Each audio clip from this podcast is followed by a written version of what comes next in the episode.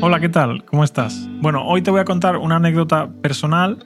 Te voy a contar cómo, gracias a poder hablar árabe, pude ayudar a un chico que había venido eh, de forma ilegal a España. Y bueno, creo que es una anécdota personal interesante. Tampoco es que me quiera poner ahora aquí como el buen samaritano. Creo que cualquier persona en mi lugar eh, habría hecho lo mismo o debería haber hecho lo mismo, ¿no?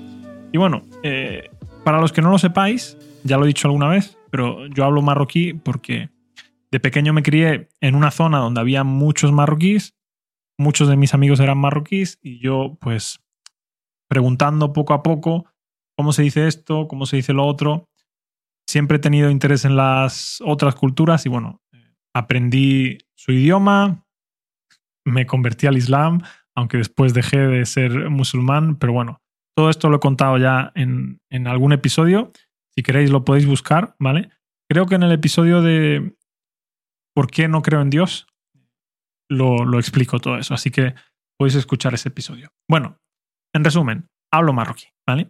hablo bien, puedo entenderme perfectamente, eh, hablo fluido, así que bien, guay. En ese sentido, guay. Y bueno, estaba yo un día, eh, cuando tenía 20 años, sentado en el centro de, del municipio donde yo vivo, de Benalmádena. Y bueno, estando allí con mis amigos, apareció un chico caminando con chanclas, con la mirada un poco perdida, parecía que no sabía dónde estaba muy bien, y eh, nos dijo centro, centro. Y bueno, centro que quedamos así un poco... Eh, entonces yo, claro, rápido me di cuenta de que el chico era marroquí, porque yo tengo mucho ojo para eso. Yo tengo un detector de marroquíes en el ojo. Cuando veo a una persona, si es marroquí, enseguida, no siempre, pero enseguida suelo saberlo normalmente. Y bueno, era un chico de unos 14 o 15 años, entonces cuando me di cuenta de que era marroquí, pues le pregunté en su idioma, le dije, ¿qué estás buscando?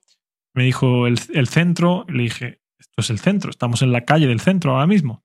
Y él me dijo, no, no, el centro de menores.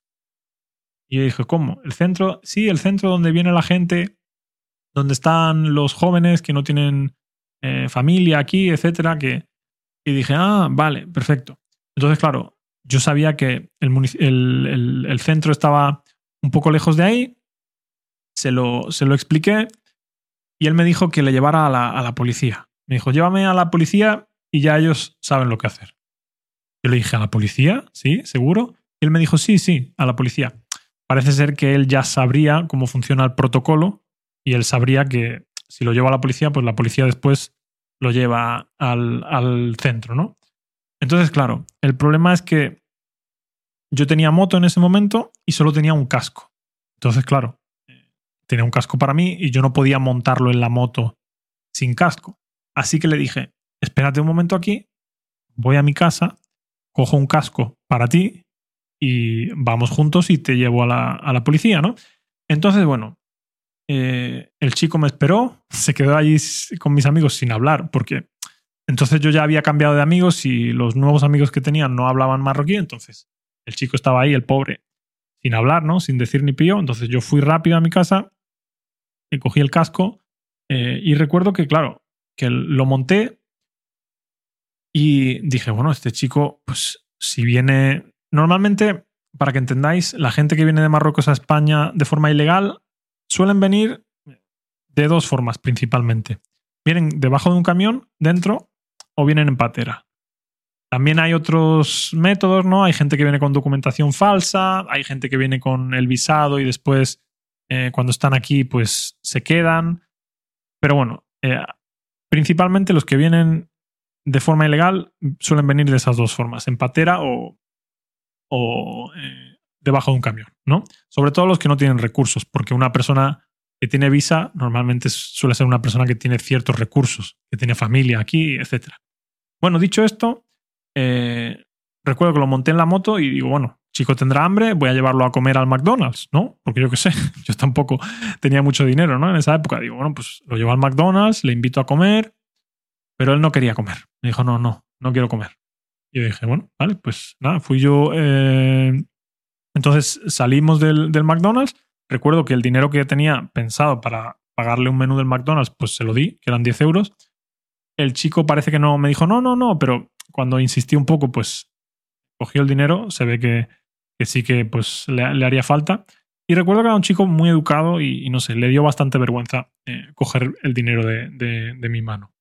Y bueno, eh, recuerdo que también en ese momento en el McDonald's, pues tuve una, una charla con él y le dije, cuando entres al centro, vas a conocer a mucha gente, vas a conocer a un grupo de gente que roba, que vende droga, que intenta eh, ganar dinero haciendo cosas malas.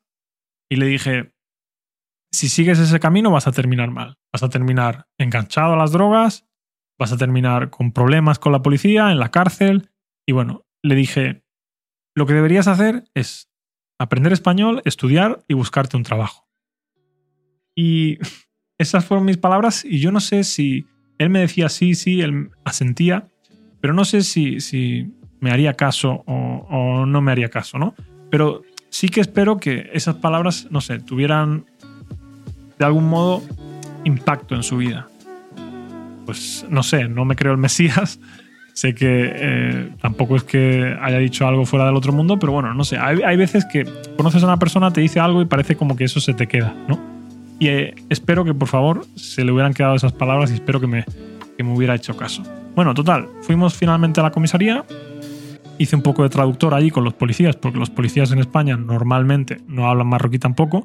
Entonces hice un poco de traductor, les dije que el chico había venido de forma ilegal, que me había preguntado por el centro y bueno, ya entonces la policía me dijo sí, sí, sin problema, nosotros nos ocupamos de él y bueno, ahí lo dejé y no volví a saber nada más de él. El chico no tenía, no tenía teléfono, tampoco me acuerdo de su nombre.